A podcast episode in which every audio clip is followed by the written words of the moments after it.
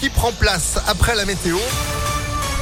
Et puis l'info, Sandrine Ollier, bonjour. Bonjour Phil, bonjour à tous. À la une, Météo France devrait élargir sa vigilance orange à la canicule cet après-midi.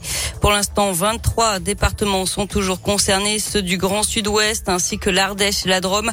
La barre des 40 degrés a été dépassée hier à Mont-de-Marsan. On a battu un record aussi à Lyon, 33 degrés 9.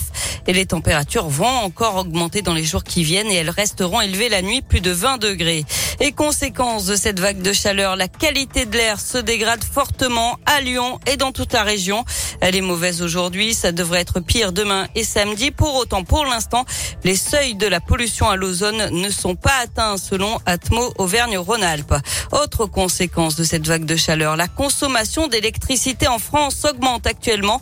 En cause l'utilisation des ventilateurs et de la climatisation dans un contexte où EDF produit moins puisque plusieurs réacteurs sont à l'arrêt des problèmes de corrosion. Du coup, la France compte sur ses voisins et importe de l'électricité. Une pensée aux 500 000 courageux qui vont passer le bac de français cet après-midi. Il risque de faire chaud dans les salles d'examen, même si les chefs d'établissement ont reçu des consignes, aération des salles pendant la nuit et distribution de bouteilles d'eau. Les épreuves se tiennent également dans les salles les moins exposées au soleil. Et sachez que pour réviser, eh bien, en 2022, les lycéens ont laissé tomber les livres et les cahiers. Et oui, maintenant, ça se passe sur les réseaux sociaux, sur TikTok plus précisément, comme a pu le constater Sébastien Riglet. Chiara, Noélie, Solane, Ces quatre élèves du lycée Jean Perrin de Lyon confient tous avoir choisi Internet et les réseaux sociaux pour préparer leur bac. Alors, je me suis pas forcément préparée. Enfin, j'ai regardé quelques TikTok et voilà. J'avais écouté des podcasts et j'ai revu des, des notions, des, des auteurs, euh, des citations. Je me suis servi de podcast et tout. J'ai trouvé un compte TikTok deux jours avant et j'ai regardé toutes les vidéos. Il y avait un TikToker qui a fait des vidéos résumées de 3 minutes sur chaque notion. Donc euh, on s'est tous dit, allez hop, ça passe super. Une méthode approuvée par les professionnels à condition de ne pas faire que ça. Christophe Libaud est prof de philo. J'ai rien contre le bachotage. Ensuite, évidemment, si on fait que du bachotage et qu'on ne suit pas en cours pendant toute l'année, ça suffira pas. À moins d'avoir un super niveau.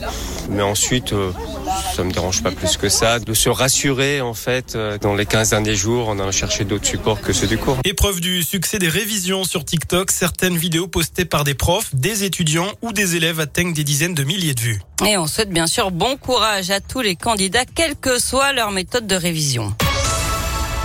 Dans l'actualité également, Emmanuel Macron en Ukraine aujourd'hui pour la première fois depuis l'invasion russe fin février. Le président en compagnie de ses homologues allemands et italiens est allé à Irpine ce matin dans la banlieue de Kiev. Il a salué l'héroïsme des Ukrainiens et évoqué les premières traces de crimes de guerre. Une plainte de proches de Samuel Paty pour faute de l'État. Une enquête est ouverte à Paris pour omission de porter secours. Ce professeur d'histoire géo avait été assassiné et décapité en pleine rue par un jeune radicalisé près de son collège après des cours sur la liberté d'expression. C'était le 16 octobre 2020 en région parisienne.